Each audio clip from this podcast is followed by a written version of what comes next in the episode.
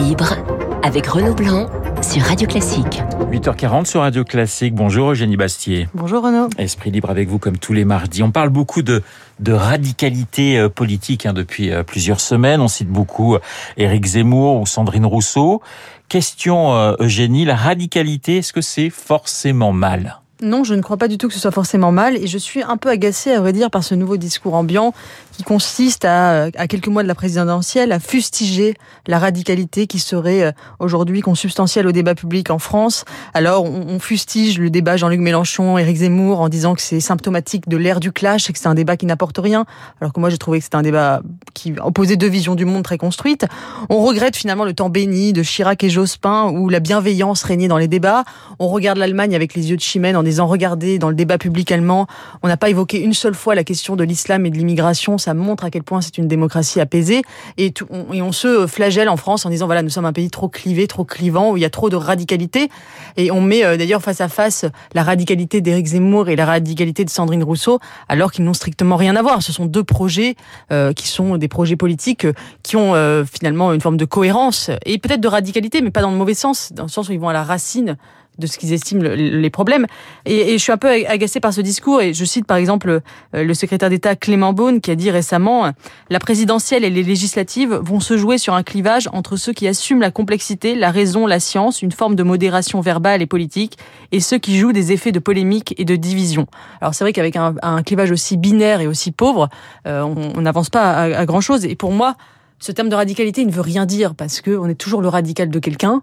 Euh, et puis c'est la radicalité, c'est pas forcément mal. Emmanuel Macron était radical en 2017. Le général de Gaulle en 1940, il était aussi radical. Parfois, le, on a besoin de solutions radicales. Alors on peut quand même vous, vous répondre que c'est souvent, euh, que ce soit Zemmour ou Rousseau, sans nuance et quelquefois au bord de la provocation gratuite tout de même. Écoutez, moi je, je pense que la conflictualité n'est pas l'ennemi de la démocratie et que la démocratie c'est pas le débat entre des gens qui sont d'accord, entre des sociaux-démocrates d'un côté et des libéraux euh, sociaux de l'autre, euh, entre euh, finalement blanc bonnet et bonnet blanc. La démocratie ce sont des projets politiques opposés. Et aujourd'hui je trouve qu'il y a beaucoup de nuances dans le débat public français précisément parce qu'on a quasiment une dizaine de candidats à la présidentielle, même si on sait qu'ils iront pas tous jusqu'au bout, qui ont des projets extrêmement différents. Donc oui, il y a plusieurs nuances dans le sens où il y a plusieurs, la palette est extrêmement large je m'en réjouis parce que euh, le débat public, c'est ça, c'est des projets qui sont différents, qui vont s'affronter.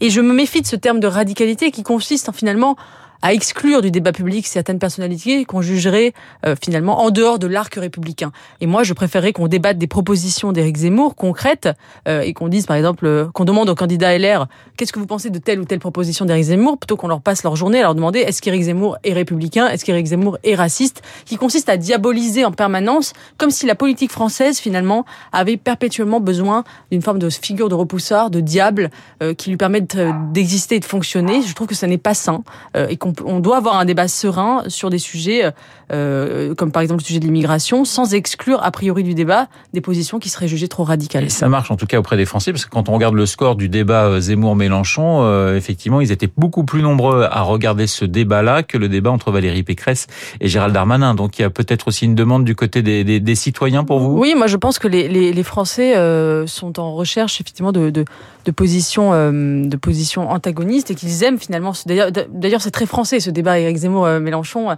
était c'est vraiment le débat à la française où on est vraiment dans des positions idéologiques, euh, des généralités, mais qui, qui, fait partie aussi, à mon avis, de, de l'esprit français et du goût qu'on a en France pour la joute et pour le débat d'idées, qui est un goût finalement très très français.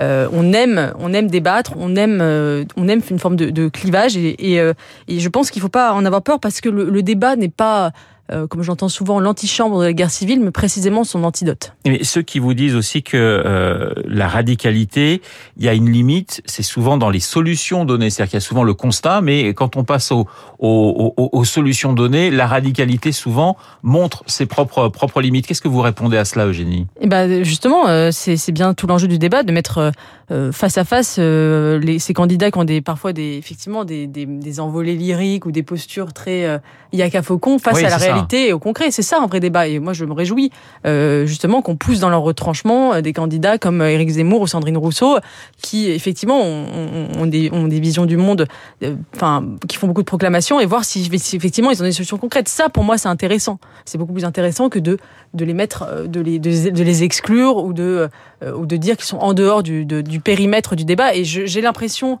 euh, que qu'une forme qu'une certaine gauche qui a perdu son magistère intellectuel cherche aujourd'hui à faire du protectionnisme idéologique avec sa pensée en mettant des barrières au débat parce que euh, si elle sait que ses idées sur le marché des idées euh, s'il est complètement libéré eh bien elle, ces idées-là ne, ne, se vendent pas et du coup elles, font une forme de protectionnisme idéologique et je trouve ça nocif pour la démocratie. Alors Éric Zemmour il est quand même à peu près partout en, en ce moment. On va passer à et, et, d'ailleurs il a fait un petit appel du pied à, à la droite lui demandant demandant à la droite de, le rejoindre. On va justement parler euh, des Républicains et, et, du Congrès. Il fallait pour vous, Eugénie, absolument pour les Républicains, éviter la primaire? Moi, je pense le début qu'on aurait dû, que les Républicains auraient dû faire une primaire et qu'on a ils ont euh, gâché finalement une, un kairos, comme on dit en grec, c'est-à-dire une occasion, euh, une occasion de, de, de qu'ils avaient pour la présidentielle, parce que là, on voit bien qu'il y a eu un grand gâchis. Pendant trois mois, la tergiversation de l'appareil du parti ont donné une image désastreuse de la droite, comme une droite finalement enfermée sur elle-même, claquemurée sur elle-même, et, euh, et finalement enfermée dans ses procédures, dans une forme de bureaucratie, plutôt que un vrai projet politique pour le pays. Donc je trouve ça finalement le. On se souvient encore euh, le, soir des régionales, la droite euh, semblait euh, tel un phénix renaître de ses cendres.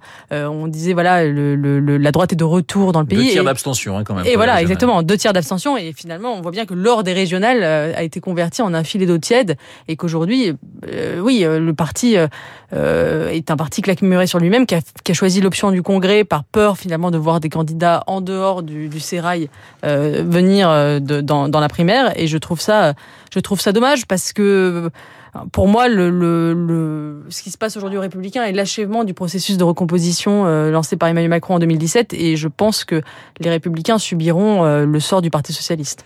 Ça fait dix ans que la droite est dans, est dans, dans l'opposition, pratiquement, hein, depuis, depuis 2012. Vous estimez que euh, cette droite a perdu du temps aussi bien dans les idées que dans l'organisation justement de, de, son, de son parti, et on en voit la preuve aujourd'hui avec ces tergiversations pour arriver au Congrès plutôt qu'à une primaire?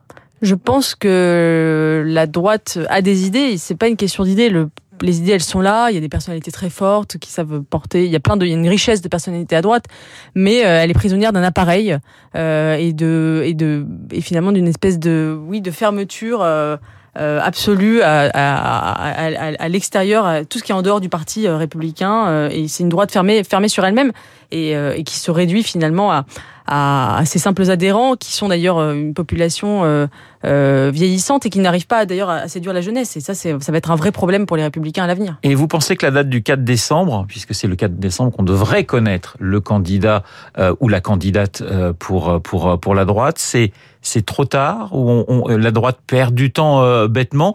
Et deuxième question, vous pensez que tout le monde sera derrière le ou la candidate choisie? Écoutez, euh, ce qui est certain, c'est que c'est trop tard, oui. Euh, je pense que ça aurait, la, la primaire aurait dû avoir lieu en septembre ou en, ou entre septembre et novembre. Décembre, c'est très tard. Eric Zemmour, fait les écolos, Eric Zemmour a le, le temps d'être à 15% euh, euh, d'ici là, et je trouve que c'est oui, on, y a, on voit bien la lourdeur de l'appareil euh, républicain, et, et oui, c'est sans doute que la, la droite classique se mettra en, se mettra derrière derrière le, le candidat, ça j'ai aucun doute.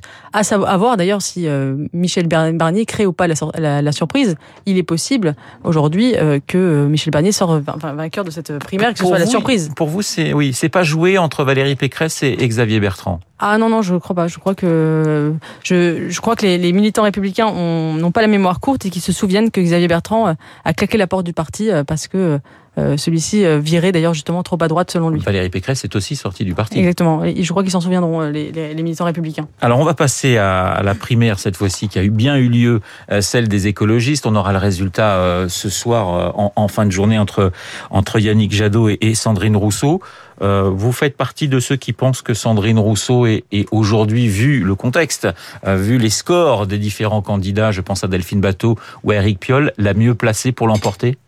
Je ne vais pas faire de, de prédiction, mais il est vrai que on voit bien que la, les propositions euh, de rupture euh, vraiment euh, d'écologie de rupture ont, rassemblé quasiment 70% des voix au premier tour de cette primaire écologique puisque Delphine Bateau, Éric Piolle et Sandrine Rousseau ont totalisé 70% des, des, voix.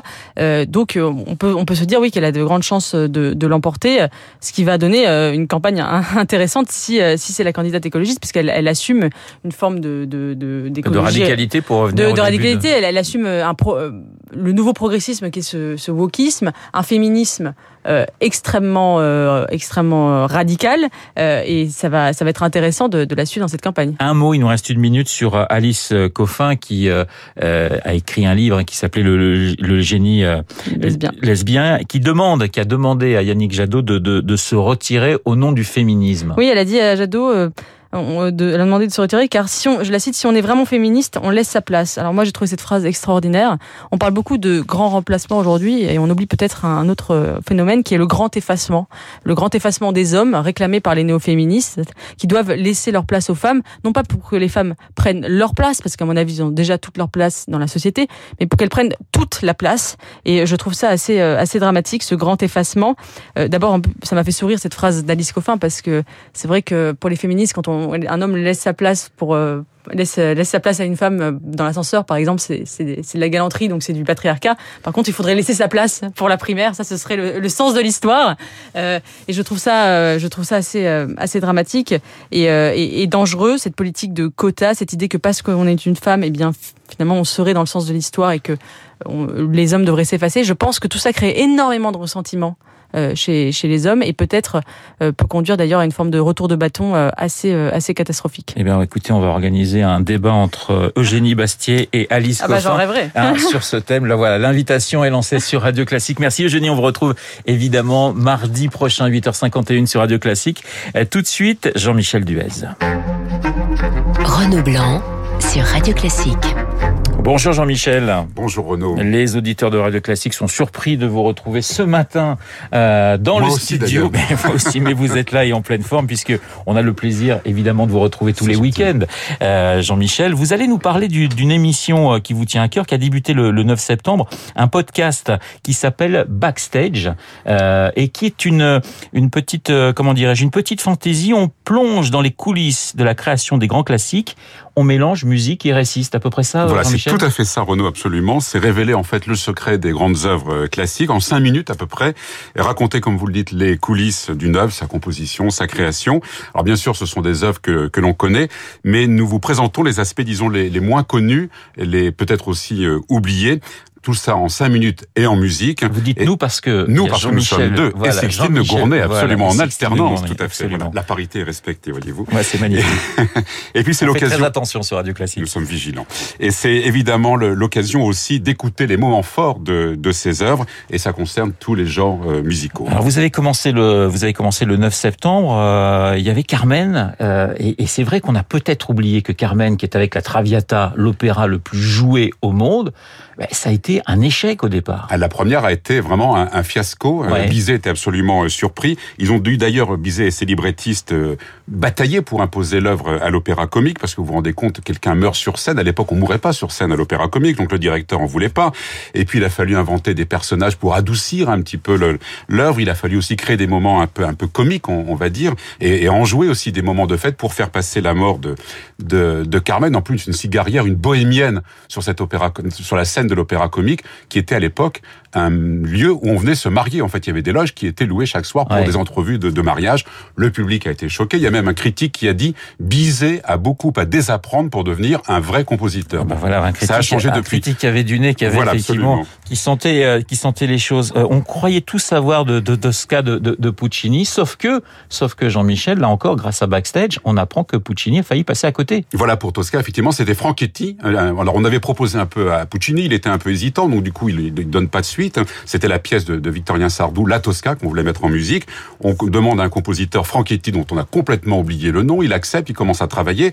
Et puis un jour, Verdi affirme, ah ben moi, si je continue à composer, si je composais encore, je mettrais bien en musique cette Tosca de Sardou. Alors évidemment, Puccini, il est piqué au vif et dit, bah finalement, il faut que je le fasse. Il a fallu écarter Franchetti, qui a disparu, et c'est effectivement devenu l'un des grands chefs-d'œuvre de Puccini, puis l'un des grands chefs-d'œuvre de, de l'opéra. Alors demain, numéro 4 hein, de Backstage que vous retrouvez sur le site de, de Radio Classique.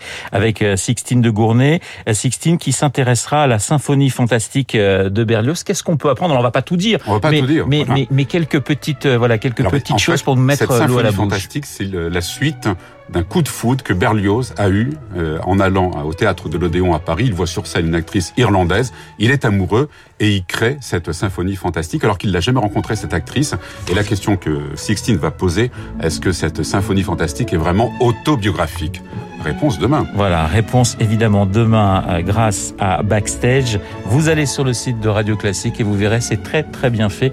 Et vous passerez six minutes, euh, j'allais vous dire, de, de bonheur et vous pouvez réécouter les trois émissions qui ont déjà euh, été enregistrées. Merci Jean-Michel, je vous souhaite une très bonne journée et évidemment on compte sur vous le week-end prochain. Je serai là, absolument. À partir de 17h 17h, 20h, tout à fait. Harmonique. Merci. Harmonique. Merci Jean-Michel. Il est 8h56 sur Radio Classique. On se quitte avec euh, quelques notes de Berlioz et dans un instant, vous retrouverez Lucille Bréau et son journal.